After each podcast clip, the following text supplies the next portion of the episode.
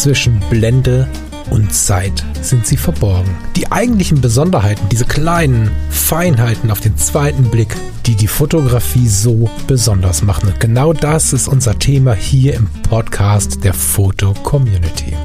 Ich möchte dich einladen, gemeinsam mit uns auf die Reise zu gehen.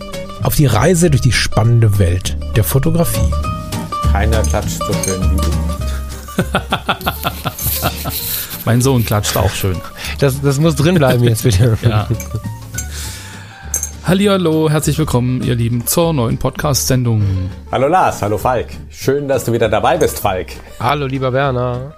Ja, das wollte ich auch gerade sagen. Schön, Werner, dich mal wieder zu hören. ja, Stimmt, die letzten, die letzten Techniksendungen habt ihr alleine gemacht, ja. das ist richtig. Ja, ja, schön, dass ich wieder dabei sein darf. Immer willkommen. Liebe Hörerinnen und Hörer und hallo ihr beiden.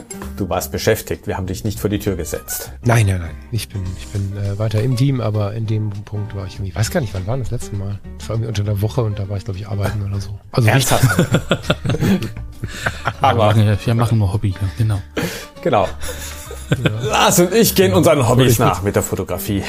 Genau. Wenn du meinst, arbeiten ja. zu müssen, Falk, okay. Ich wollte ein bisschen Würze hier in den Podcast bringen, Verzeihung. Ihr Lieben, spannende Zeiten. Wer möchte reinmoderieren? Ich glaube, Lars hat da, hat da einen Satz vorbereitet. Ich bin sehr, sehr gespannt auf die Sendung heute und freue mich auch. Du hast ja gerade angesprochen, spannende Zeiten, äh, glaube ich, nicht nur für uns alle, sondern auch für den Werner. Werner, ihr habt ja ähm, eine Entscheidung getroffen, oder es wurde eine, eine Entscheidung getroffen, dass die Color-Foto, die es ja schon seit äh, ja, 40 Jahren, glaube ich, ähm, als Printheft gibt, ähm, ab, äh, glaube ich, ab September äh, nur noch als E-Paper ausgeliefert wird und nicht mehr als Print. Vielleicht kannst du uns da einfach ein bisschen was dazu sagen, weil ich kann mir schon vorstellen, dass da vielleicht auch so, eine, so ein bisschen so eine Verunsicherung da ist bei den Lesern oder Leserinnen. Äh, was ist denn jetzt mit meinem Heft? Was ist mit den Inhalten? Wie geht's denn weiter? Ähm, da ist es vielleicht ganz gut, ähm, wenn du da vielleicht noch ein bisschen Klarheit reinbringst und ein bisschen, ein bisschen Beruhigung vielleicht auch reinbringst in, in die Wellen, ja. die es vielleicht auch geschlagen hat. Also los ging es 1970 mit dem ersten Heft, das damals noch Color hieß. Da gab es mich ja noch gar nicht. Hm. Ich besorge dir eins. Wir haben noch welche. Oh, krass. Die, der Ursprung war eigentlich ein Magazin, das sich sehr breit Technikthemen widmete. Da war Video drin, da war Tontechnik drin. Und der Name Color bezog sich auch darauf, dass besonders viele Seiten in Farbe gedruckt wurden. Mhm. Das Ganze hat sich dann schnell auf Fotografie fokussiert. Der Name wurde Color Foto. Und das gilt im Prinzip bis heute. Klar, wir werden in Zukunft kein Heft mehr drucken, aber das E-Paper geht natürlich weiter. Das E-Paper ist schon lange unsere größte Verbreitung. 80 Prozent der Auflage sind längst auf E-Paper. Ja. Und Print ist halt im Laufe der Jahre ein schwieriges Geschäft geworden. Natürlich haben wir eine ganze Reihe sehr treue Abonnenten, die Print lieben, was ich persönlich auch absolut nachvollziehen kann. Ich bin auch sehr printlastig im privaten Gebrauch, aber wirtschaftlich gesehen, auch mit Blick auf Umweltthemen, fährt man mit dem E-Paper einfach besser. Und da hoffen wir halt, dass möglichst viele Leser mitgehen wir werden auch allen, die sagen, E-Paper möchte ich nicht, ein PDF anbieten können. Mhm. Wir werden auch allen, die beim E-Paper nicht mitgehen wollen, ein PDF anbieten können. Das kann man dann auf jedem Rechner lesen, ohne dass man ein Tablet braucht. Da genügt eine Mail an redaktion.colafoto.de. Die Entscheidung, mit Print aufzuhören, ja, mag jetzt von außen überraschend wirken, sie ist nicht wirklich überraschend. Also es ist halt sich über die Jahre abgezeichnet, dass diese, dieser klassische Verbreitungsweg endlich ist. Die Themen sind halt weiterhin da und das ist für uns das Entscheidende. Hm. Eigentlich ist es für uns viel wichtiger, über Fotografie zu berichten, Produkte zu testen, Bilder zu diskutieren, als zu sagen, das muss jetzt Print sein oder ist es E-Paper oder ist es eine Webseite. Mhm. Ich meine, der Trend, also ich merke das ja selber, so, dass du früher bist du an Kiosk, hast dir eine Zeit, Zeitschrift geholt, irgendwie hast dich im Bahnhof hingesetzt, Zeitschrift gelesen und so, wenn du gewartet hast. Jetzt hast du dein Smartphone dabei und guckst einfach danach, was los ist. So, und ich meine, da sind einfach die Gewohnheiten, glaube ich, auch äh, inzwischen andere als vor vielen Jahren. Und da ist es, also auch aus meiner Sicht, äh, nur logisch, den Weg einfach konsequent auch weiterzugehen. Und ich meine, wir haben das ja leider damals auch beim, beim Foto Community Magazin gemerkt, dass äh, irgendwann ähm, die Abonnentenzahlen, äh, gerade was das, das äh, Printprodukt angeht, da einfach auch nicht, vielleicht nicht mehr kostendeckend gewesen sind. Also von daher ähm, ist das, glaube ich, ähm, relativ gut nachvollziehbar. Da muss man wahrscheinlich ein bisschen beweglich jetzt sein, um, um ähm, den Schritt auch zu den moderneren Medien hinzugehen und vielleicht dann irgendwie Sonntag beim Kaffee dann das Tablet zu nehmen und nicht die Zeitschrift, auch wenn das vielleicht anders riecht. Aber ähm, ich bin gespannt, was ihr da so draus macht, ähm, was es vielleicht auch für neue Möglichkeiten über das E-Paper gibt. Ich meine, so eine Zeit, so eine Zeitschrift, so ein Papier-Ding, ähm, du kannst halt blättern und lesen, so, aber ich glaube, mit dem mit dem E-Paper ähm, gibt es noch ein paar mehr Möglichkeiten, die sich da auftun. Wird interaktiver, meinst du wahrscheinlich, ne? Das werden wir erstmal behutsam angehen. Erstes Ziel ist die Lesbarkeit zu verbessern. Das heißt, wir machen aus den ganzen Doppelseiten Einzelseiten. Wir ändern die Schrift, so dass man einfacher durchblättern kann. Wir nutzen die Möglichkeiten, mehr Bilder zu zeigen, Bilder größer zu zeigen, also gerade Testbilder müssten nicht mehr klein abgebildet werden. Mhm. So ein EPUB hat ja keine feste Seitenzahl, was wir eindeutig als Vorteil sehen. wir können ein bisschen aktueller werden, da der Druckprozess wegfällt. Wir werden sicherlich sehr stark die Testfokussierung beibehalten. Produkte werden weiterhin im Vordergrund stehen. Es wird aber auch genauso in Zukunft immer eine Geschichte aus der Fotocommunity geben. Aktuell haben wir ja Exia drin. Mhm. Da bin ich noch sehr auf die Reaktionen gespannt. Das erste E-Paper erscheint Ende August, am 25. Und wir zeigen halt den Vergleich Exire-Jury gegen Expertenjury. Genau, da ging es ja darum, dass im Prinzip ein Fotowettbewerb ausgerufen wurde innerhalb der Fotocommunity und ähm, die Bilder dann sowohl von einer Fachjury als auch von einer KI bewertet wurden. Genau. genau, da können wir dann vielleicht im Laufe des Gesprächs nochmal drauf zurückkommen, was die KI angeht. Aber ähm, Color Photo, du hast ja schon gesagt, seit 1970, das ist ja schon eine ewig lange Geschichte, also älter als ich. 1970, das sind jetzt drei, 53 Jahre. Ich habe ich vorhin 40 gesagt, habe ich ja geschwindelt. Ja. Krass. Ja, deswegen musste ich das nachlegen. ich hatte irgendwie noch 40 im Hinterkopf, aber 53. Aber du bist jetzt nicht, du bist jetzt nicht so lange schon dabei, oder? Nee, nein. Nee, ich bin ja seit nicht. 92 dabei. Aber wir haben Autoren, die seit 45 Jahren dabei sind. Was seit 92? Das ist ja auch schon über 30 Jahre. Ja. Meine ja. Herren, da hast du ja richtig viel erlebt. Das ist richtig. Ja. Ja. Absolut. Klar, insofern ist es natürlich persönlich schade, dass es als Print nicht weitergeht. Aber es ist die richtige Entscheidung. Auch wenn man das über 30 Jahre so gemacht hat. Man muss die Dinge ändern, weil nur dann kann man sie weitermachen.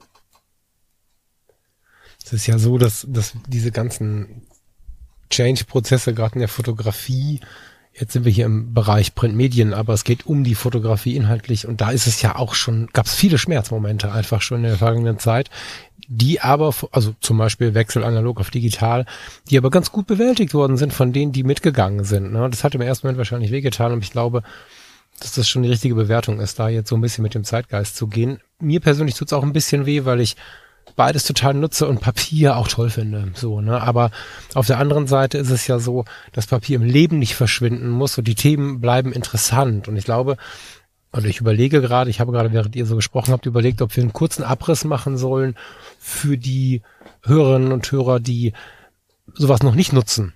Ja, dass sie so ein bisschen verstehen, wie können wir denn in Zukunft Colorfoto lesen. Weil was ich mit dem Podcast gelernt mhm. habe, ist, dass eine sehr große Anzahl an fotografisch interessierten Menschen keine Idee hatte, was ein Podcast ist, wie ein Podcast funktioniert, wie man das hören kann, wo man das hören kann. Das wird ähnlich sein bei einem E-Paper. Und ich bin ehrlich, ich nutze E-Papers auch relativ wenig. Die Color-Foto lese ich auch schon länger digital. Aber ich kann gut nachvollziehen, wenn jemand sagt, Moment, wie geht denn das hier? Ich musste auch kurz überlegen, als ich beispielsweise, ich habe mir jetzt ein neues MacBook gekauft kürzlich, wie kann ich das denn jetzt hier machen? Oder brauche ich ein iPad oder brauche ich vielleicht ein Samsung Tablet mit, ich, also weißt du so, also vielleicht können wir da kurz drauf eingehen, auf welchen Wegen der oder die Interessierte jetzt gerade, die hier zuhören, die Colorfoto demnächst oder die nächste Ausgabe, spätestens die nächste Ausgabe, denn dann konsumieren können. Was müssen sie tun, um weiter dabei zu bleiben?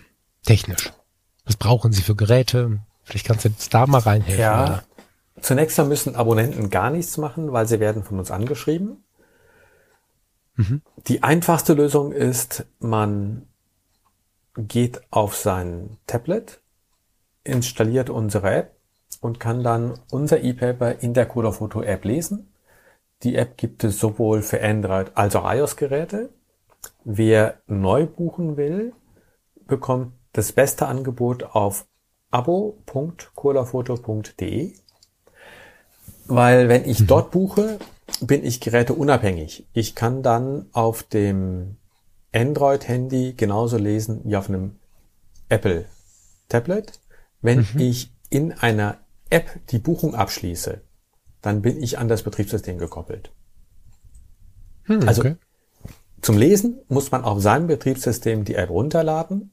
Wenn man aber die eigentliche Buchung, also das Bestellen des Abos, auf unserer Webseite macht, kann man anschließend mehrere Geräte nutzen und verschiedene Betriebssysteme nutzen. Weil viele Leute haben ja ein iPad, aber nicht unbedingt auch ein iPhone. Also sollten äh, alle Interessierten sich kümmern, im Web das ganze Ding abzuschließen und dann zu schauen, wo sie es nutzen genau. möchten. Und das ist bei uns die Seite abo.colafoto.de. Genau, das packen wir alles in die Shownotes mhm. mit rein. Ist dann auch zwei Euro billiger. Aber wichtiger ist in, das ist, ja, aber wichtiger ist in meinen Augen, dass man einfach flexibel ist. Ja, total. Ja, total. Ich meine, es ist ja das, ne, wer weiß, was morgen ist. Dann, dann überlegst du doch mal, das System zu ändern und dann, dann hängst du schon da. Ja, ja, genau. Das hätte ich jetzt ein Problem. Genau. Das ist genau. die eine genau. Sache.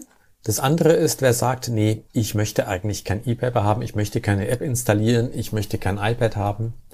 Der kann uns eine Mail schicken, dann erhält er von uns das PDF.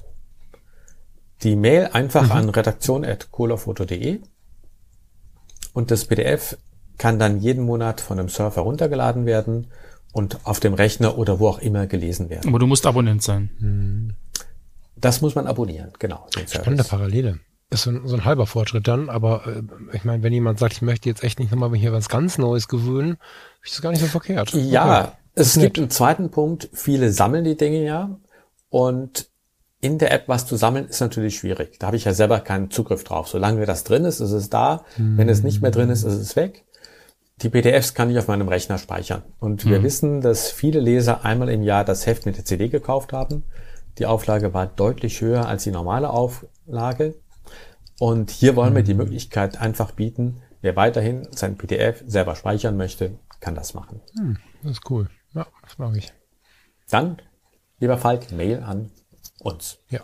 Ja, also ich nutze es anders. Ich habe es ja digital schon vor mir, aber ich finde es gut, dass ihr das so macht, weil ich halt, wie gesagt, es war beeindruckend, als wir den Podcast gestartet haben, wie viele Fotointeressierte bei manchen technischen Neuerungen dann doch sich ähm, sich schwer tun, ist vielleicht das falsche Wort, aber einfach nicht im Bilde sind, weil sie es bisher nicht nutzen wollten. Und es wäre total schön, diese genau. Leute mitzunehmen und anstatt zu sagen, du musst halt mit der Zeit gehen, äh, fertig, äh, kümmere dich, einfach zu sagen, okay, pass auf, du kannst von uns auch ein PDF haben, das kannst du auch archivieren und so, finde ich einfach total nett genauso wie es meine nett. Das Danke. Cool. Nee, war uns auch wichtig, für jeden die Hürde möglichst niedrig zu halten. Genau, ne? Mhm. Im Endeffekt ja. ist es ja so, dass alle Premium-Mitglieder der Foto-Community das PDF dann auch wie gewohnt äh, jeden Montag, äh, jeden Monat, jeden Monat, jeden Monat wieder runterladen können über die Mediathek ja. innerhalb der Foto-Community. Genau. Das ist auch eine Konsequenz. Wir kommen jetzt wieder monatlich. Wir hatten ja die Auflagen verringert, mhm. zuletzt auf acht im Jahr. Und ähm, so können wir das jetzt problemlos wieder monatlich machen. Und es wird immer der letzte Freitag im Monat sein. Hm. Äh, der letzte, doch der letzte Freitag, ja, genau, der letzte Freitag. Sehr cool. Lars, aber was mich jetzt wirklich interessiert, was mir, du hast mir vorher schon gesagt, du möchtest dem Werner so ein bisschen äh, alte Geschichten aus der Nase ziehen. Ne? Da bin ich jetzt neugierig drauf. Das müsst ihr langsam anfangen. Ich werde neugieriger ja. und neugieriger. Ich habe hier so eine lustige Chronik, Werner, gefunden in der, im Internet. Okay. Okay. Wo du alles hinguckst. da steht zum Beispiel drin, in den Anfängen der Zeitschrift zeigte die Colorfoto sehr oft leicht bekleidete Frauen in erotischen Posen. Hast du das noch erlebt damals? Oder war das zu deiner Zeit schon nicht mehr so? Wurde schon weniger. Also ja. die frühen Hefte sind wirklich sehr stark über leicht bekleidete Frauen, ja. Also auch nicht bekleidete Frauen erfolgreich ans Kiosk gebracht worden. Das hat ganz gut funktioniert. Also es hat wirklich Auflage gemacht, das Thema Erotik, Akt, bis so eine Sache erfunden wurde, die, glaube ich, Internet heißt. Und dann ähm, hat sich das Thema verschoben. Ja, aber ich meine, äh, das war ja im Prinzip immer, weil du sagtest von auch so eine Mischung aus, aus Lifestyle, aus Technik, aus unterschiedlichsten Technikgebieten, nicht nur Fotografie. War das dann so eine Art äh, Gegenentwurf zum Playboy? Weil die machen das ja ähnlich. die- Nein, nein, nein, nee, war nein, nicht gar so. nicht. Nein, Okay. nein, nein. Es gab halt, ich glaube, den meisten Heften eine Aktgeschichte, aber nicht Mhm. in jedem Heft. Und Akt stand als Thema jetzt nicht im Vordergrund. Es war halt ein gutes Verkaufsthema. Ich meine, das Thema ist, glaube ich, heute immer noch spannend, Mhm. aber nicht mehr in Print. nicht mehr im Print und ähm, auch auf eine ganz andere Art und Weise. Ne? Also in diesen Jahren, in denen das so war, ich habe jetzt, könnt ihr mich alle auslachen, alle Hörerinnen und Hörer mit, aber wir haben vor einem Jahr ungefähr nochmal alle Folgen von Ein Schloss am Wörthersee gesehen. Ich weiß nicht, wem das noch ein Begriff ist. Das war so eine Kurzserie mit Roy Black in den 90ern, war auch seine letzte, der ist während der Dreharbeiten verstorben. Weil wir Verbindung zu diesem Schlosshotel am Wörthersee haben, haben wir das dann nochmal alles angeschaut und ähm, aus nostalgischen Gründen, das war irgendwie auch schön. Ich war plötzlich wieder irgendwie zehn Jahre alt und äh, unter meiner Decke bei, im elterlichen Wohnzimmer in Gedanken. Das war echt schön, aber was uns sofort aufgefallen ist, der Umgang mit ähm, ich nenne das jetzt mal männerdominierter Sexualität oder so, war wirklich erschreckend. Ähm, und äh, somit ist das Thema ja inzwischen eh verschoben. Was man aber mildernd sagen muss, ist, dass in diesen Jahren das nicht erschreckend war, sondern ganz normal, dass überall immer mal so ein bisschen Erotik mit eingeschwemmt worden ist, um einfach die Dinge ein bisschen besser laufen zu lassen. Und das war im Zeitgeist damals einfach völlig normal, glaube ich. So, das war jetzt nichts, wo man sich wundern würde. Heute würde man sich wundern, wenn ganz hinten in der Colorfoto oder wie bei der Bravo auf Seite 28 so ein Thema immer thematisiert werden würde. Aber damals kann ich mir vorstellen, war das gar nicht verwunderlich. Nein. Also Akt haben wir ja auch in den letzten Jahren gemacht. Und ich habe es bewusst ins letzte Heft nochmal reingenommen, weil ich dachte, wenn es am Anfang so wichtig war, dann darf es im letzten Heft nicht fehlen. Total gut, ja. Schließt sich der Kreis, ja. Genau, aber das Thema ist halt ganz stark ins Internet gewandert. Mhm. Und insofern passt das ja auch. Das war ja nie das Kernthema. Ja. Nee, aber das, das merkt man halt auch, dass dann irgendwie die Technik immer mehr in den Fokus rutscht, Ja. dass dann auch sich das Titelblatt verändert hat, im Prinzip von nicht Technikmotiven hin zu eigentlich ähm, den Kameras oder den, den äh, Technikgeschichten, die dann jetzt wirklich aktuell irgendwie am Markt sind. Hat sich dann irgendwie auch die Zielgruppe so ein bisschen verschoben, also jetzt wirklich hin zu den ähm, technikaffinen Fotografen, weg von den motivorientierten Fotografen. Habt ihr da irgendwas festgestellt oder? Da kann ich nichts zu sagen. Weißt du also nicht? als ich 92 da, äh, dazu kam, war ganz klar der Fokus auf die Technik. Und unsere Zielgruppe war sehr technikaffin. Ob das 1972 anders war, keine Ahnung. Ja.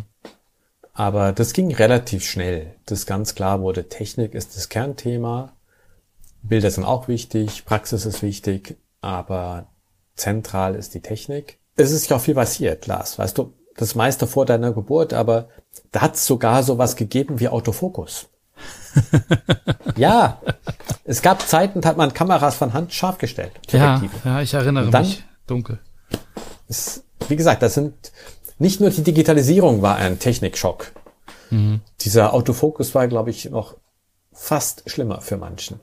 Das Wurde so ein- brutal diskutiert. Okay. Also so anhand von Leserbriefen oder wie hat sich das geäußert? In Leserbriefen, in Foren, wenn Fotografen sich getroffen haben, in den Clubs. Kann man das machen, mit einem Autofokus fotografieren? Das ist echt spannend. So im Sinne das von, vernünftig? der, der, woher weiß da, ist das, ob das scharf ist, das kann doch nicht funktionieren und so. Genau. Zu langsam, falsche Stelle, wie soll man das einstellen? Das ist halt was für Leute, die nichts, die nichts können. Wer es wirklich kann, der kann auch schnell, präzise selber scharf stellen. Es ist ja Hashtag Veränderung, ne? Das ist ja genau das Ding. Und ich, ich kann mir vorstellen, dass da, dass da auch ganz viel, ja, ganz viel auch äh, sich erschüttert hat. So, ich weiß nicht, wie das bei euch intern war, ob es da auch äh, irgendwie Meinungsverschiedenheiten gab, ob ihr euch da immer einig wart, wie das so laufen soll. Aber äh, für mich ist halt äh, der Wechsel von analog auf digital was, was sehr laut hängen geblieben ist. Das war natürlich deutlich nach Autofokus-Diskussionen. Aber auch so ein Ding, wo ja Grabenkämpfe und, und, und Schmerz auch durch, durch, durch Fotoläden, durch Redaktionen, durch äh, Entwicklungsabteilungen geschossen ist und so. Das stelle ich mir unfassbar spannend vor, wenn man sich das so auf der Zeitachse mal anschaut, was da alles gekommen sein muss. Ne? Also ja, und auch der Autofokus und äh, keine Ahnung, Belichtungsmessung war ja, glaube ich, schon üblich, ne? Aber die ganzen Automatiken, die dazu kamen und so. Habt ihr das als Kampf wahrgenommen oder als spannende Herausforderung mit Blick auf die Technik, die da, die da irgendwie intensiver oder, oder, oder irgendwie interessanter wird? oder beides war das so ein Wechselspiel? Wahrscheinlich beides. Persönlich fand es immer spannend, wenn was Neues kam. Natürlich hat das am Anfang mhm. nicht richtig funktioniert. Also die ersten Autofokusantriebe waren laut, sie waren langsam. Klar, da waren gute Fotografen mit der Hand schneller, aber es war auch klar, das wird funktionieren. Und digitale Fotografie war eigentlich dasselbe. Auch da war am Anfang klar, wenn ich da 300.000 Pixel habe, naja, muss ich tapfer sein, wenn ich wissen will, was ich denn fotografiert habe. Aber man mhm. sah ja schnell, es gab Geräte, die nicht bezahlbar waren, die eine höhere Auflösung hatte und das wurde schnell dann preislich nach unten durchgereicht. Insofern waren das mhm. immer Prozesse, wo am Anfang zwar ein hoher Widerstand war, bei vielen, wo aber gleichzeitig früh zu sehen war, es hat echte Vorteile. Und wenn die technischen Probleme zu einem vernünftigen Preis gelöst sind, dann werden auch die meisten das haben wollen. Und so war es jedes Mal. Der mhm. elektronische Sucher ist dasselbe. Der ist ja auch vor ein paar Jahren noch Stimmt. radikal abgelehnt worden. Auch da sind immer weniger Fotografen, die sagen, das geht nicht. Die meisten sehen, dass ja. er in vielen Situationen auch echte Vorteile hat. Mhm. Ja, total. Das ist ein total schönes Beispiel, womit du mich jetzt auch kriegst, weil ich auch sehr lange, ich glaube sogar, da hatte ich schon meinen ersten Podcast laufen. Ja, bei den Fotologen. Irgendwo habe ich schon, schon durchaus geäußert, hm, das Ding mit diesem eigenartigen Fernseher da drin, das kann halt nichts und so. Und habe da schon auch, ja, ich, ich äh, möchte immer sehr fortschrittlich denkend sein, aber wie das immer so ist mit der Menschlichkeit, äh, hat das auch nicht immer funktioniert. Das ist ein ganz, ganz schönes Beispiel, wo sich, glaube ich, auch jeder und jeder mal ein bisschen prüfen kann. Das hat so lange angehalten, bis das mir auf der Fotokina Ujemini, die vorletzte oder so, da war die R, die EOS R gerade draußen, eine ähm, nette Dame von Canon eben die EOS R in die Hand gedrückt hat. Ich dachte, nee, ich möchte das gar nicht sehen und auch, das sieht aber nett aus. So. Und da hatte Sony und Co., die hatten ja alle schon lange, Fuji, die waren ja alle schon lange mit dem elektronischen Sucher unterwegs. Und da musste ich einfach wahrnehmen, okay, das, was wir uns so zurecht diskutieren, ist äh, von der Erfahrung durchaus äh, mal eben zu canceln. Ja. ja, kann ich fühlen. Ja, und das war, glaube ich, für uns immer ein toller Prozess. Eine neue Technik kam. Wir konnten sie erklären. Wir hatten ein Thema, das spannend war, das polarisierte. Mhm. Und ein Thema, zu dem sich dann auch wirklich was bewegte. Weil am Anfang war die Skepsis mhm. ja korrekt. Das hat nicht funktioniert. Das war nicht sehr brauchbar. Mhm. Mhm. Bloß hatten wir meistens so die Vorstellung, das wird schon. Gib ihm ein wenig Zeit, dann kommt's. Gelassenheit. Ja. Werner, gab es denn ein, ein Thema, was dich selber irgendwie so beeindruckt hat, dass du jetzt sagst, Mensch, das war irgendwie in den letzten 30 äh, Jahren, die du dabei bist, irgendwie so der, das Knallerthema irgendwie, was für dich extrem äh, spannend war oder äh, entwickelte sich das halt wirklich so ein bisschen mit, es gab das was Neues und dann hat sich das entwickelt, dann gab es den nächsten Schritt und war das so ein langsamer Prozess oder hattest du wirklich mal so ein, so ein Schlüsselerlebnis, irgendwie so ein, boah krass, das hätte ich jetzt überhaupt nicht erwartet? Hm. Ich glaube, was mich mal wirklich überrascht hat, waren Smartphones. Hm. Da war ich auch lange Zeit der hm. Meinung, es taugt nichts. Kleine Sensoren, fürchterlich verrauscht, Auflösung mäßig, bleibt mir damit vom Hals. Und dann hatte ich, Gott, ich glaube, es war ein Huawei, bei dem ich RAW-Bilder machen konnte. Man konnte plötzlich diese grauenhaften Schärfungen reduzieren und das war ein Bild, von dem ich gesagt habe, hey, das kann man benutzen. Das ist jetzt keine mhm. ähm, 50 Megapixel Kleinbildsensoren Qualität, natürlich nicht. Aber das ist so gut, dass ich es zeigen kann. Mhm. Ja, diese Aha-Momente waren krass. Und ich kann mich erinnern, dass, glaube ich, Guido Karp hat mal, mhm. auch Thema Akt.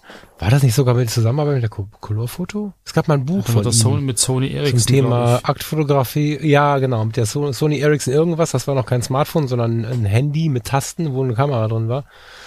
Und da, das habe ich irgendwo hier rumliegen. Das weiß ich noch. Das ist äh, wohl ein bisschen her, aber da kamen so die ersten um die Ecke, die das versucht haben, wo dann auch wirklich die Welt sagte, oh krass, das geht ja auch. Ich glaube, das war 2007 ja. beim Guido.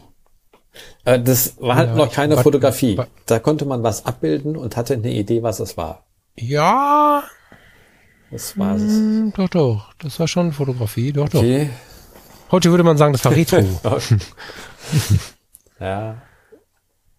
Also hat bei mir ein bisschen länger gedauert, bis ich gesagt habe, ja, Das Ich meine, gut, dieses Thema Handy ist natürlich auch ein super spannendes. Ne? Ich weiß nicht, iPhone 6, das ist ja nicht so lange, 2014 oder so. Da habe ich in Hamburg so riesige Plakate von denen gesehen, wo wirklich tolle Schwarz-Weiß-Fotografie drauf war. Und dann stand da irgendwie, waren irgendwie vier Meter hoch, 1,50 breit, zwei Meter breit. Und dann stand immer unten drunter so ganz klein, made with iPhone 6. Und da bin ich so ein bisschen neugierig auf die Smartphone-Fotografie geworden. Das ist noch gar nicht so lange her bei mir. Ja, wenn man sich überlegt, was die aktuellen Handys ja so können. Und ich glaube, Werner, du hast auch noch ein Handy dabei, was irgendwie einen völlig neuen Ansatz fährt. Das war dieses Xperia 1V, wenn ich mich nicht irre, hatten wir das Ja, genau. in der aktuellen. Vielleicht erzählst du uns ganz kurz ein bisschen was, wenn wir jetzt bei den Anfängen waren, dass dich überrascht haben, damals die Handys, äh, was die denn können, also die Smartphones. Und äh, jetzt den aktuellen Stand, wenn man das so ein bisschen miteinander vergleicht, da liegen doch wahrscheinlich Universen dazwischen. Nicht nur Welten, sondern Universen, oder? Ja, absolut. Das Entscheidende ist ja die Sensortechnik. Ganz am Anfang wurde ja endlos experimentiert. Das meiste waren noch CCDs. Manche konnten Farbe, manche mussten drei Aufnahmen machen durch Filter. Es gab Kameras, wo hinten so ein Scanner runterlief. Das Motiv sollte sich dann, wenn möglich, nicht bewegen. Also dein Sohn, lieber Lars, schwierig. ja. Vielleicht zwischen Nacht zwischen eins und zwei, aber ansonsten, hm. CCD wurden von CMOS abgelöst. Und auch die CMOS-Technik hat sich im Laufe der Jahre ja stark gewandelt. Zunächst kam die BSI, auch erst im Smartphone, wo der CMOS auf den Rücken gelegt wurde und von der Rückseite belichtet wurde, weil die Verdrahtung dann nicht mehr im Weg war. Dann kam die Stack-Technik, bei der mit einer zusätzlichen Speicherschicht die Ausleseprozesse beschleunigt wurden. Und jetzt kommt Sony mit dem nächsten Schritt. Die trennen Transistoren und die lichtempfindlichen Elemente. Bei den typischen CMOS liegt neben so einem lichtempfindlichen Element ein Transistor und das Ganze kommt in zwei Schichten untereinander. Dadurch kann ich beides vergrößern, erhalte einen lichtempfindlicheren Sensor und eine leistungsstärkere Recheneinheit. Das Ganze hat Sony jetzt erstmal im Xperia 1V auf den Markt gebracht. Apple soll der nächste sein, der damit kommt, im 15er. Aber offenbar sind die Produktionsmengen noch nicht so groß, dass die ganze Serie ausgestattet werden kann. Muss man mal sehen, manche reden sogar davon, dass die günstiger es kriegen, weil Apple davon weniger verkauft und Sony nicht so viel liefern kann. Aber das sind im Moment alles Gerüchte. Also in meinen Augen noch völlig unklar, äh, in welchen Apple-Geräten das stecken wird. Aber das ist der nächste Schritt. Das wäre meine Frage gewesen. Hast du denn eine Vermutung? Ich meine, die, die, die gerade die, die Welt der Smartphone-Freunde hat ja einen riesen Spaß an Gerüchten. Ähm, also das hast du eine Vermutung? ist- also wird es wird es ein Pro sein? Wird es vielleicht auch Nee, eben ähm, nicht. Das ist eben ein komplett neues Nein, Gerät geben? Das so? ist die beiden günstigen. Eben nicht in den Pros ist.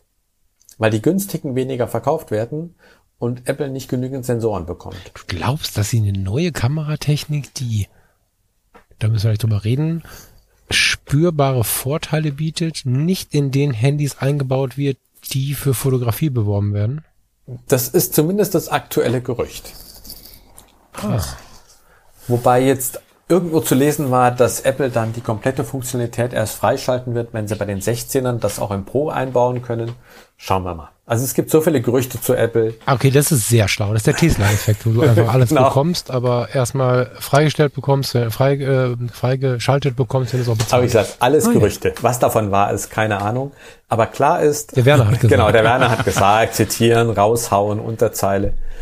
Ähm, Sony hat diesen Sensor fertig.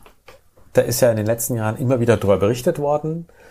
Und Apple wird der erste sein, der ihn wohl in größeren Stückzahlen auf den Markt bringt. Die Sony-Geräte selber sind ja eher schmal in der Verbreitung. Trotzdem sehr interessant. Also sie machen wirklich schöne Produkte, haben aber halt nicht den großen Marktanteil. Da bin ich sehr gespannt. Also dieses Thema Apple 15, 16, 17, das ist ja jetzt, also ich habe mich kürzlich damit beschäftigt, weil ich, Lars glaube ich auch, ne, vor kurzem dann doch noch mal quasi im Auslauf noch das aktuelle Pro-Modell gekauft habe. Und das ist der Wahnsinn, was da gerade an Gerüchten läuft. Also das habe ich so intensiv tatsächlich, ich bin ja schon ein bisschen länger bei Apple noch nicht wahrgenommen. Und mir war nicht klar, also das Detail, was du jetzt mitbringst, das hatte ich gar nicht auf dem Radar. Also das finde ich echt interessant. Magst du noch ein bisschen mehr darauf eingehen? Also was, wenn wir jetzt hier so zuhören und denken uns, okay, vielleicht will ich doch mal ein Smartphone haben, was ein bisschen mehr Fotografie kann, so ein Xperia 1V oder halt auch äh, zukünftige Apple-Geräte, welche auch immer. Wo ist der Unterschied? RAW, nicht RAW, welche, welche, welche Objektive ist vielleicht auch gar nicht so uninteressant, insbesondere für die fotografisch Interessierten, weil ich lese ja was von 85 bis 125 Millimeter, das finde ich ziemlich krass. Ähm, aber auch zu dem Sensor, also vielleicht kannst du uns da noch ein bisschen tiefer reinholen in dieses 1V. Ja, also bei den Sensoren ist wichtig, die kommen immer erst ins Smartphone, die neue Technik, und dann geht's in die Kameras. Hm. Das heißt, das, was da jetzt gemacht wird, werden wir in ein paar Jahren auch in Kameras sehen. Da kann man sich drauf verlassen. RAW oder nicht RAW? Persönlich bin ich sehr stark für RAW. Mir sind viele JPEGs zu stark bearbeitet. Wobei Sony mhm. das relativ gut hinbekommt. Aber oftmals sind die Kanten sehr stark nachgeschärft, mhm. sodass ich weiße und schwarze Linien habe an Kanten, wenn ich genau hinschaue. Kontraste sind übersteigert, die Farben sind schon mehr als nur gesättigt. Mit dem RAW kann ich das vermeiden. Das RAW mhm. hat selten eine höhere Auflösung. Es hat vielleicht ein bisschen mehr Auflösung in Bereichen mit niedrigen Kontrasten, da das Entrauschen dort weniger einsetzt im RAW.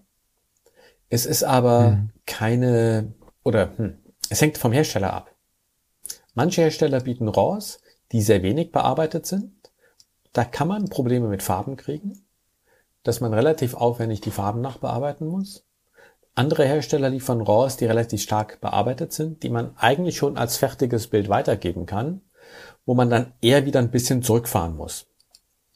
Aber auch das geht im RAW besser. Also Apple ist so ein Kandidat, Apple RAWs sind von Apple bereits sehr stark bearbeitet. Das geht mir Ach, eigentlich mhm. zu weit. Da nehme ich manchmal Schärfe und Kontrast ein Stück raus. Google macht das in meinen Augen besser. Die gehen nicht so aggressiv rein. Dafür hat Apple die Farben besser vorbereitet im RAW als Google. Bei hm. vielen Herstellern gibt es mittlerweile zwei RAW-Formate. Es gibt ein RAW, das auf einer Aufnahme basiert und ein zweites RAW, das auf einer Serie basiert. Die ganzen JPEGs aus Smartphones sind heutzutage normalerweise das Ergebnis einer Serienbelichtung, wo dann viele Bilder zusammengelegt werden, hm. um ein besseres Bild zu erreichen. Diese Möglichkeit, Bilder zusammenzulegen, habe ich natürlich auch im RAW und man sollte sie wirklich nutzen. Das einzelne Smartphone-Bild hat aufgrund der sehr kleinen Pixel meistens Probleme mit der Dynamik. Hm. Wenn ich jetzt eine Serie habe, kann ich das Dynamikproblem durch das Zusammenbrechen der Bildern lösen. Und deswegen ist auch beim RAW das einzelne RAW, was ja eigentlich die reine Lehre wäre, oftmals dem Serienbild RAW dramatisch unterlegen, wenn die Dynamik im Bild zu groß ist. Also auch bei Apple nutze ich immer das ProRAW, das auf der Serie basiert, habe dann aber leider auch große Bildfiles von gerne mal 80 MB. Ja, das merke ich gerade. jetzt muss ich mal, jetzt aber, Moment. Das, das Pro-RAW, was heißt denn das? Also wir reden nicht davon, dass ich in meiner Kamera einfach oben das RAW anschalte, sondern, sondern wir, wir können doch mehr ja, RAW also machen. Du hast bei Apple über die Einstellungen selber oder über Fremd-Apps Zugriff auf RAWs mit 12 Megapixel, mit 48 Megapixel hm. und entscheidest, ob du das normale RAW nimmst, das auf einem Bild basiert oder ein Pro RAW, das auf einer Serie basiert. Und empfehlen ah. würde ich das hochaufgelöste RAW mit 48 Megapixel, das als Pro RAW auf der Serie basiert. Das habe ich auch eingestellt, ja. Ich habe nämlich kürzlich mal ähm, ein, ein RAW gemacht, einfach in der Stadt von unserem Rathaus. Ähm, eine Familie war da irgendwie an dem, an dem Springbrunnen zugang und war nicht erkennbar, haben sich so weggedreht, dass ich das ganz gut verwenden konnte und war ähm, irgendwas zwischen erstaunt und überrascht und erschrocken, was da rauskam ja, am ja. Ende. So, das hat mich ja. wirklich überrascht. Aber wenn du jetzt sagst, auch das ist das Ergebnis einer Serie, verstehe ich es ein Stück weit mehr, weil ich wirklich im Lightroom gesessen habe und gedacht habe, das, das, das kann, das, das Bild kann doch nicht aus meinem Handy kommen. So, wow. Ja, okay. es ist überraschend. Aber ich kann dich beruhigen. Wir haben vor kurzem mal das Ganze mit einer Leica Q3 verglichen. Die Q3 ist noch ein Stückchen besser. ja, wobei, ja, damit musst du wahrscheinlich viele Fotografinnen und Fotografen beruhigen, die so ein bisschen Sorge haben, dass das eine dem anderen den Rang abläuft. Aber ich glaube, dass das beides bleibt. Also ich glaube, dass das iPhone mehr, oder das iPhone, das Mobiltelefon oder das Smartphone besser gesagt, ich glaube, es wird mehr und mehr als anerkannte Fotokamera ins Portfolio rutschen. Aber ich glaube, neben einem Kameraportfolio, weil wir einfach ja auch die Freude halten an der Benutzung der Kamera. Vielleicht ändert sich da ein bisschen was, vielleicht werden die Verkäufe von Hochformat-Handgriffen und so weniger werden, weil man langsam ein bisschen smarter und kleiner wird mit den Kameras, aber ich glaube nicht, dass es sehr viele User geben wird, die nur noch mit dem Smartphone fotografieren. Wobei meine Frau so eine Pflanze ist, muss man sagen, seit zwei Jahren schon, die sehr viel Freude in der Fotografie hat, nur mit dem Smartphone. Aber ich glaube nicht, dass äh, ein noch so gutes Smartphone das Ende der Kameratechnik wäre. Glaube ich nicht. Nein, das denke ich auch. Der Markt ist ja eh klein geworden. Also es ist so ein, Genau. ich denke mal so 10, 12 Prozent dessen, was vor, na, vielleicht 2010, 2011 verkauft wurde, wird heute noch weltweit an Kameras verkauft. Aber diese Geräte sind dann auch hochwertig. Und für diese hochwertigen Geräte besteht auf jeden Fall weiterhin ein Markt. Da besteht Interesse. Es ist aber halt so, dass nicht mehr jeder, der ein Bild möchte, auch eine Kamera braucht, sondern jetzt kauft sich derjenige eine Kamera, der das Ganze als Hobby versteht. Ja, genau. Ja, genau. Und, und, und ich denke, wir sehen es ein bisschen an dem Hang zur analogen Fotografie, dass die Leute schon noch Freude an dem Prozess haben. Und es nicht nur darum geht, oh wow, das Bild vom Rathaus ist ja unfassbar gut, sondern es geht auch darum, was haben wir dabei erlebt und so. In der ersten Begeisterung kann auch das iPhone, Sony, was auch immer Riesenspaß machen, das ist zumindest meine Erfahrung. Aber ja, ich denke, das wird, das wird so werden. ganz spannend. Und diese, Hast, Lars, stell das auch ein. Ich habe es eingestellt. Ich weiß nicht, ob du das schon hast, aber ich bin, wir, Lars und ich besprechen uns gerade immer Okay. mal so ein bisschen bezüglich des neuen Telefons. Und ähm, ich war hart überrascht. Äh, Wenn du es noch nicht eingestellt hast, mach das mal. Ich habe gerade nachgeschaut. Bei mir habe ich das direkt auf Vollgas eingestellt. ja. Ich bin gerade am das Suchen, wo auch man, bei das, wo man das einstellen kann. Äh, Kameraeinstellungen, also äh, Einstellungen, Kamera und dann Ah, äh, das ist immer das Witzige, dass du innerhalb der Kamera-App keine Einstellung hast. Du musst raus in die Systeme, um da. Okay, gut. Nee, genau. das Okay. ist aber ein Apple-Problem. Also andere Hersteller wie Samsung lösen das geschickter in der App. Ja, aber wir wissen Ja, aber es ist, Damit nicht umgehen zu können, ist ein Problem derer, die keine Apple Oder die erst dann Ja. mal reingehen. So. ähm, Nee, diesen, diesen Streit müssen wir nicht, ist, ist auch für mich auch kein Streit. Ich finde, dass man sich da sehr schön ergänzen kann. Aber es ist tatsächlich so. Wir haben das ins, in den Eingang dieses Gesprächs gemerkt. Es wird schwierig, wenn man, ich bin nicht viel bei, bei Microsoft unterwegs und das war für mich nicht einfach, hier in dieses Gespräch reinzukommen. Ja. ähm, Aber Fortschritt, neue Geräte. Nur noch mal ähm, eins zurück zu Apple. Ja, gerne. Fremd-Apps helfen. Es gibt ja nicht nur die Original-Apps von Apple, sondern auch eine ganze Reihe andere Apps, die zum Teil vielleicht auch für einen Umsteiger einfacher sind und die manchmal Dinge ermöglichen, die Apple nicht ermöglicht. Meines Wissens kann man immer noch kein 48 Megapixel JPEG mit Apple machen. Das stimmt. Das geht aber über Fremd-Apps. ja. Also insofern ähm, macht es Sinn, sich andere Apps anzuschauen.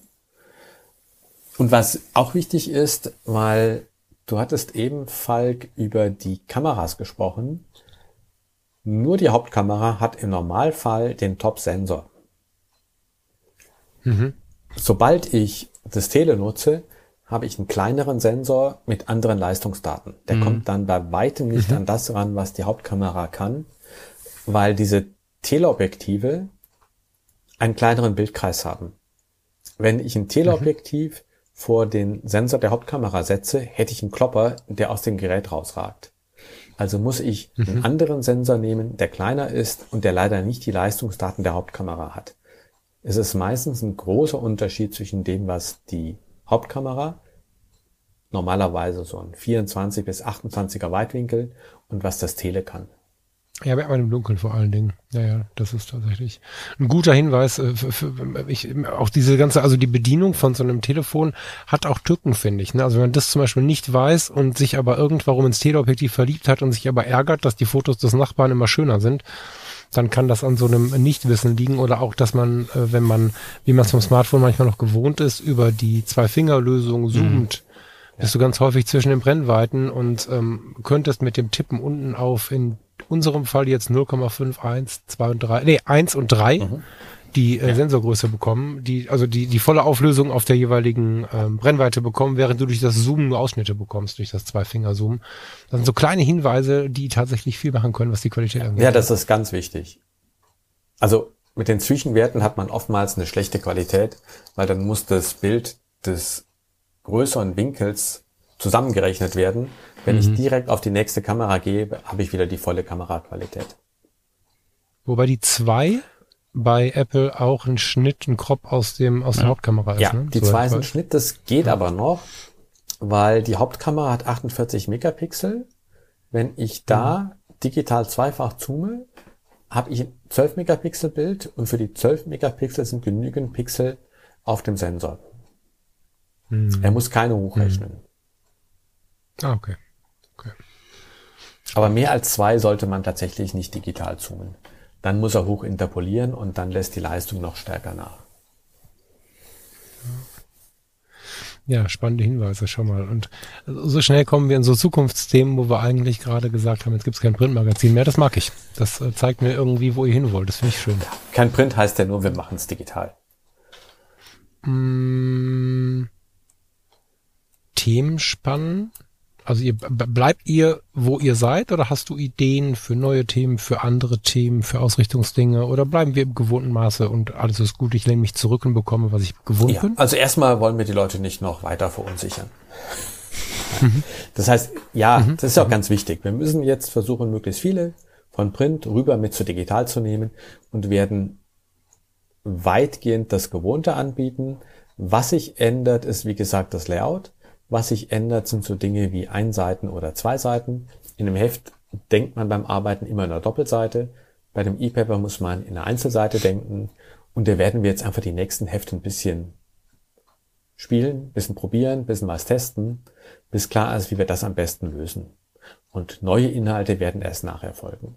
Ja, versucht es, liebe Leute. Also wenn, wenn ihr jetzt gerade sagt, boah, ich will Papier und das ist nicht meins und keine Ahnung, die Colorfoto gibt's halt jetzt nicht mehr anders. Das ist jetzt so der, der harte Teil der Rede, aber der weiche Teil ist, es macht unglaublich Spaß zu erkennen, wie viel dann da auch an Chance drin steckt. Das ist wirklich ganz nett. Ich habe ähm, vor, vor nicht wenigen Jahren, vor nicht wenigen Jahren sind dann viele Jahre, ne? vor nicht vielen Jahren, mein Gott, habe ich da gesessen und halt auch gedacht, mein Gott, ich will äh, nicht Readly und ich will nicht irgendwelche, wie heißen sie, Kindle und irgendwelche, so das möchte ich alles nicht und habe mir Bücher gekauft, wie ein Irre.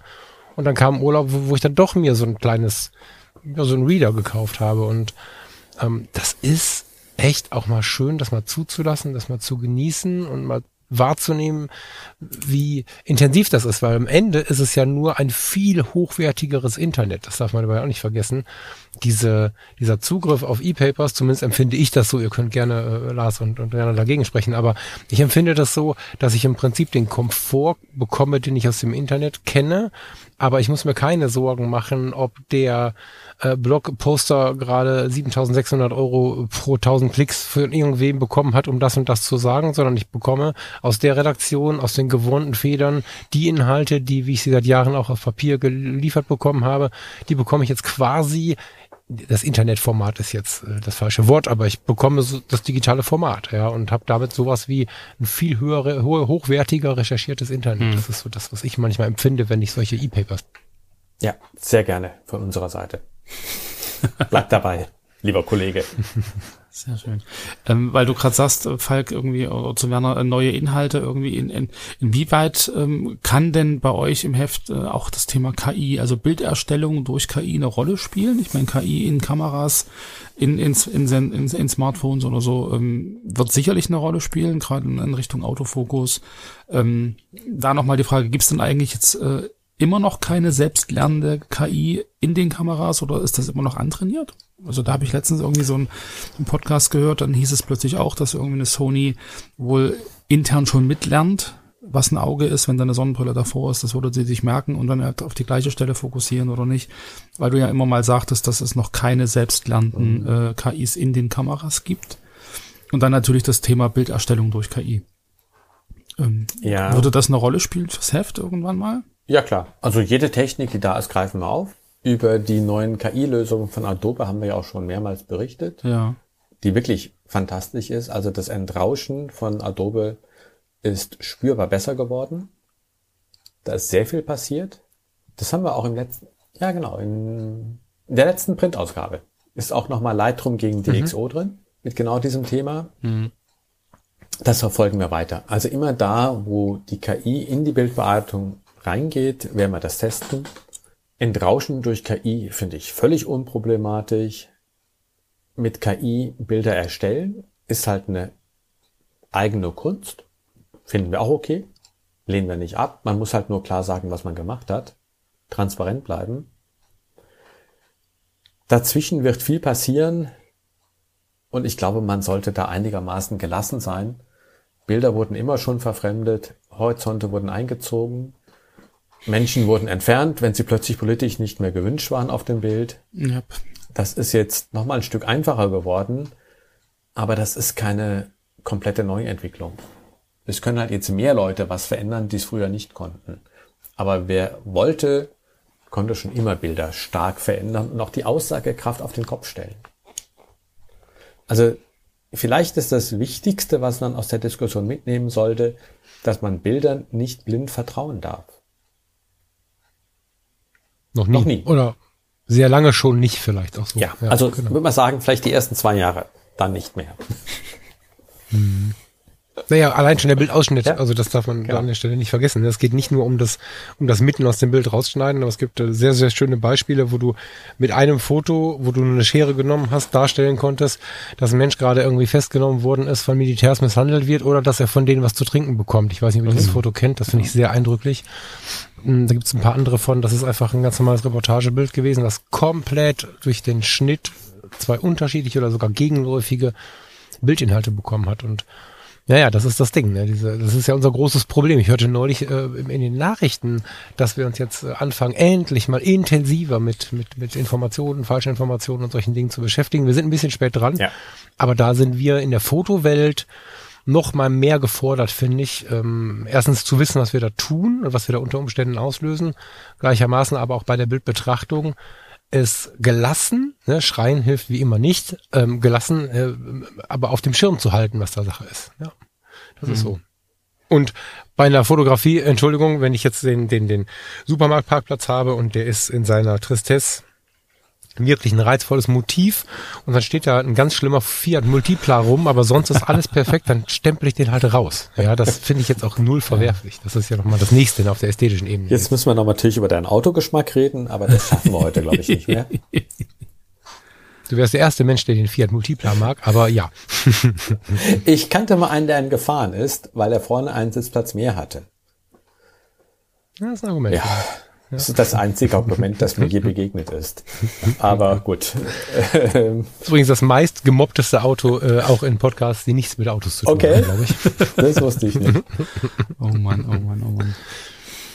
Ja, sehr schön. Aber ich glaube, so dieses, äh, dieses ähm, Bewusstsein, also früher sagte man da Medienkompetenz, ähm, aber ich glaube, das wird uns nicht wirklich weiterhelfen, wenn es darum geht, auch diese äh, KI erstellten Bilder dann von echten Fotos zu unterscheiden, weil gerade jetzt der Sprung, der von von Februar März, wo das dann losging mit diesen äh, Bildgeneratoren bis jetzt, ist ja schon gigantisch. Also was was da jetzt rauskommt, ob das jetzt die KI selber ist oder ob das jetzt die Leute sind, die besser damit umgehen, die besser prompten können ich habe letztens ein Aktfoto gesehen, äh, wo dann drunter stand, irgendwie mit Journey oder irgend so, ein, so eine KI, die das erstellt hat. Man hätte das von einem echten Foto nicht unterscheiden können, wenn man das irgendwie nicht, nicht hätte drunter, äh, drunter geschrieben. So, wo ich mir dann denke, mein Gott, ähm, da muss man dann schon auf die, auf die, ähm, ja, auf den Wahrheitsgehalt der, der Bildautorin in dem Fall dann irgendwie äh, Wert legen, ob sie es drunter schreiben oder nicht. Aber so selbstständig erkennen, dass es halt nicht echt ist, das ist dann schon irgendwie, also in, in meinen Augen überhaupt nicht möglich. So, das ist, ist schon krass. Nein, glaube auch. Das kann man nicht selber erkennen, wenn es gut gemacht ist. Man muss einfach Bildern gegenüber mit einer gewissen kritischen Distanz stehen und wissen, es könnte alles ganz anders gewesen sein. Mhm. Genau. Also im Prinzip holt uns in der Fotografie ganz viel ein, was wir in der Malerei immer schon kennen. Ja. Ne, so, das ist, finde ich ganz interessant. Also da gab es ja lange, lange Diskussionen auch vor unserer Dreierzeiten, als dann die, die Fotografie in die Welt kam und die Malerei hatte Angst, abgelöst zu werden und so, aber da waren all diese Probleme ja tagtäglich vorhanden und es hieß dann irgendwann, die Fotografie sei die realistischere oder die realitätsgetreuere Malerei, aber am Ende holt es uns wieder ein und wir kriegen die gleichen Themen. Das ist, glaube ich, auch ganz stark eine Frage, wie wir mit dem Thema umgehen, weil die meisten von, für viele von uns arbeiten sicherlich auch mit der Fotografie, aber die allermeisten derer, die diesen Podcast hier hören oder die Colorfoto lesen, zumindest das ist meine Einschätzung, werden die Fotografie zur Entspannung, für den schönen Moment, für, für, den Zeitvertreib, für, für etwas Schönes nutzen. Und es macht natürlich jetzt wenig Sinn, uns von morgens bis abends darüber aufzuregen oder, oder in Angst zu sein, einer KI aufgesessen zu sein. An der Stelle ist es, glaube ich, deutlich schlauer, so ein bisschen zu schauen, wie möchte ich denn weiterhin auf die Fotografie schauen, um nicht permanent in Misstrauen zu sein. Also ich meine, ich habe bei Midjourney oder von Midjourney ganz spannende und wunderschöne Ergebnisse gesehen. Aktfotografie klammer ich gerade aus, das habe ich noch nicht gesehen, aber die, die, mich wirklich beeindruckt haben auf so einer künstlerischen Ebene und ähm, der Steffen Böttcher hat es auf hier Stilpirat ähm, hat es auf seinem Blog auch ganz schön dargestellt, dass es da auch eine Sichtweise geben kann, die auf einer künstlerischen Ebene hochwertig ist. Und ob man der folgt oder nicht, ist nicht wichtig, aber ich denke, wir sollten da relativ entspannt bleiben, anstatt jetzt stetig auf dieser Suche zu sein, auf dieser Jagd nach, äh, wir wollen überführen, wenn eine KI am Werke war oder so. Hm, deshalb haben wir ja im Endeffekt auch in der FC Räume geschaffen, dass diese KI-Bilder auch ihren Platz dort haben, weil in einem halben Jahr kannst du es wirklich nicht mehr unterscheiden, ob es ein echtes Foto ist oder ob es ein KI-Bild ist und dann eine Regel aufzustellen, die dürfen hier nicht gezeigt werden. Wenn es nicht drunter steht, weißt du es nicht und dann werden sie trotzdem gezeigt. Also das ist ja dann wirklich mhm. so ein mhm. Ding, was sehe ich in dem Bild? Sehe ich da Inspiration? Sehe ich da ein schönes Motiv? Sehe ich da irgendwie etwas, wo ich mir denke, das will ich auch machen und setze es dann fotografisch um. Ja, der eine macht es per KI, der andere macht es fotografisch mit den herkömmlichen Mitteln. Es ist ja einfach mhm. wirklich eine, eine, Inspirationsquelle. So und vielleicht auch ein Ansporn, irgendwie fotografisch besser zu werden, ähm, weil man halt ein tolles Motiv gesehen hat, was einen beeindruckt hat. Und ich meine, vor zwei Jahren hat man auch nicht hinterfragt, ob das jetzt wirklich so fotografiert ist oder nicht. Und jetzt kommt plötzlich so die KI und jetzt muss man da irgendwie wissen, ob es fotografiert ist oder nicht. Das ist jetzt einfach als Inspiration und, und irgendwie als Ansporn, euch fotografisch weiterzuentwickeln. Und ich meine, die Entscheidung, ob man fotografisch äh, aktiv sein will, bleiben will oder ob man wirklich in Richtung KI gehen möchte, die liegt am Ende bei jedem selbst. So, also niemand.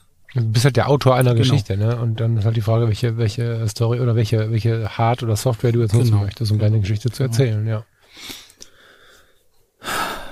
Aber äh, nochmal zurück, äh, Werner, zu diesem äh, KI in der Kamera. Ähm, ich habe letztens einen Bericht gehört oder gelesen, dass äh, Sony wohl jetzt einen selbstlernenden, äh, eine selbstlernende KI im Autofokus wohl in der Kamera drin hat. Du hast das ja immer immer verneint. Gibt es da also jetzt irgendwelche Änderungen? Nein. nein. Noch hat keine Firma es offiziell bestätigt. Hm. Und wir können es leider nicht nachprüfen. ja. Ja. Bin gespannt, aber das wird kommen. Irgendeiner wird's machen. Ja, ich will halt wissen, dass der Lars seinen Sohn scharf abbilden will und nicht die Eisenbahn. Vielleicht ist ja gerade das das Ziel. Steht ja auch nichts, also dem steht ja auch nichts Negatives gegenüber. Also, oder habt ihr da irgendwie einen Zweifel? Also, das ist einfach nur eine, ein guter Einsatz einer Technik, die uns weiterhilft. Das ist ja die Frage, ob das ja. Ding dann nach außen telefoniert. Genau. Bleiben die Daten im Gerät, gehen die Daten raus. Ach so, das ist nicht mein Thema, das müsst ihr besprechen, das ist mir egal. Sind die Daten im Bild hinterlegt? Ja, ja. Ähm, ein modernes Auto zeichnet alles auf, was du machst. Jede Strecke, jede Beschleunigung, jede Kurve wird abgelegt. Willst du, wenn du mit mhm. deiner Kamera unterwegs bist, dass sie alles dokumentiert, was du machst? Und mhm. dieses Zeug vielleicht irgendwo hinschickt? Ja. Mhm. Bin ich raus. Ich habe meine Versicherung im Auto, hat auch so einen Tracker, den habe ich sogar selber da reingeklebt. Die wissen auch jeden Tag, wo ich bin. Das müsst ihr diskutieren. Ich habe da tatsächlich keinen Schmerz mit. Okay. Und ähm, fördere das für meine Kunden nicht. Die werden da geschützt, weil ich weiß, wie wichtig das vielen Leuten ist. Ich persönlich klicke immer auf alles akzeptieren, egal was da kommt. Ja. Insofern müsst ihr das besprechen, okay. ob das ein Problem ist. Ich glaube, das muss dann jeder für sich selber entscheiden. So. Wollen wir noch mal ganz kurz auf Exire eingehen? Zwischenfrage? Gerne, gerne. Stimmt, das ist ja auch noch ein KI-Thema. Exire-Wettbewerb war eine Idee, glaube ich, von euch. Exire ist eine Software zur Bildbearbeitung die auch KI kann und deren KI Bilder bewerten kann. Und wir haben jetzt gemeinsam einen Wettbewerb gestartet zum Thema Architektur, der zweimal juriert wurde. Einmal ganz klassisch von uns, Expertenjury, und das zweite Mal durch die KI von Exile. Und beide Ergebnisse sind sowohl im E-Paper zu sehen, das am 25. August kommt, als auch bei der Foto Community. Ich packe den Link mit in die Shownotes rein. Und was ich spannend fand, Werner, ich weiß nicht, wie du das siehst, ich fand die, die Auswahl der KI äh, Top 8 und die Auswahl der Jury Top 8 ähm, ziemlich interessant. Also wurden, Absolut. Ich, ganz, Absolut. Äh, ganz andere ähm, ja. Maßstäbe gesetzt. Ich weiß nicht, wie die KI trainiert wurde. Ja, es wurde ja irgendwie geschrieben, über hunderttausende Fotos äh, wurde der KI beigebracht, was ein gutes Bild ist und was nicht. Eine Doppelung gibt's. Platz 8 im KI-Voting ist Platz 1 im Jury-Voting. Aber ansonsten gibt's, glaube ich, keine Überschneidung. Nein, sehr interessant, aber ich möchte es bewusst nicht bewerten, weil ich möchte einfach die Reaktionen der anderen hören. Dem vorzugreifen fände ich jetzt schade. Aber es macht Spaß. Es ist wirklich interessant, sich das im Vergleich anzuschauen. Wobei natürlich alles Zeitausschnitte sind. Auch das ändert sich. Du meinst im Sinne, die KI lernt dazu und wir hätten dann ja, klar, in einem Jahr natürlich. eine andere ja. Auswahl. Ja, davon bin ich überzeugt. Genau, also wen das interessiert, die äh, Siegerfotos aus beiden Jury-Votings äh, findet ihr in der Foto-Community. Guckt gern mal rein und äh, bildet euch euer eigenes Bild über ähm, ja, die Art der Platzierung bzw. die Art der Auswahlen Vielleicht könnt ihr das ja wirklich unter unserem Episodenfoto äh, mitteilen. Werner, habt ihr eine Diskussionsmöglichkeit innerhalb äh, der Caller-Foto? Gibt es da irgendwie die Möglichkeit, Leserbriefe zu schreiben? Oder? Ja, klar. Leserbriefe immer, logisch. An genau. redaktion.colorfoto.de. Ich glaube, Falk, du hattest um 12.15 Uhr einen Termin. Ja, ja, ich wollte jetzt geduldig abwarten, was ihr noch so habt. Ich habe nichts mehr, aber wenn das, äh, wenn es das jetzt gewesen ist, dann übernehme ich mal den Part, lieb Danke zu sagen dir, Werner. Ich ähm, habe schon gehört, wir machen das hier weiter. Das freut mich total. Und ähm, ja, Lars, wir hören uns ja sowieso irgendwie zweimal die Woche genau, mindestens. Genau. Liebe Hörerinnen und Hörer, auch idealerweise oder zumindest einmal die Woche.